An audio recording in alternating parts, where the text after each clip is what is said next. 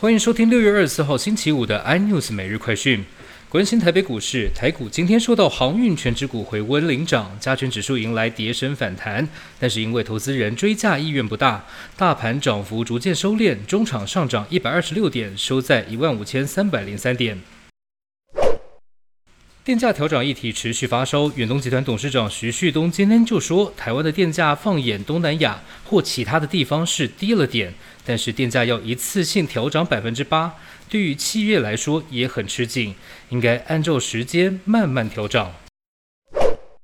台经院公布最新景气动向调查，五月制造业营业气候测验点是九十二点五八，不仅连续五个月呈现下滑的态势，而且创下了二十三个月以来的新低点。气象局午后针对北北桃竹发布大雷雨警报，双北地区雷声大作，雨弹狂炸，宛如是台风天一般。天气风险管理公司发文表示，在今天下午。一点四十到一点五十之间，台北盆地平均每分钟发生两百次以上的闪电。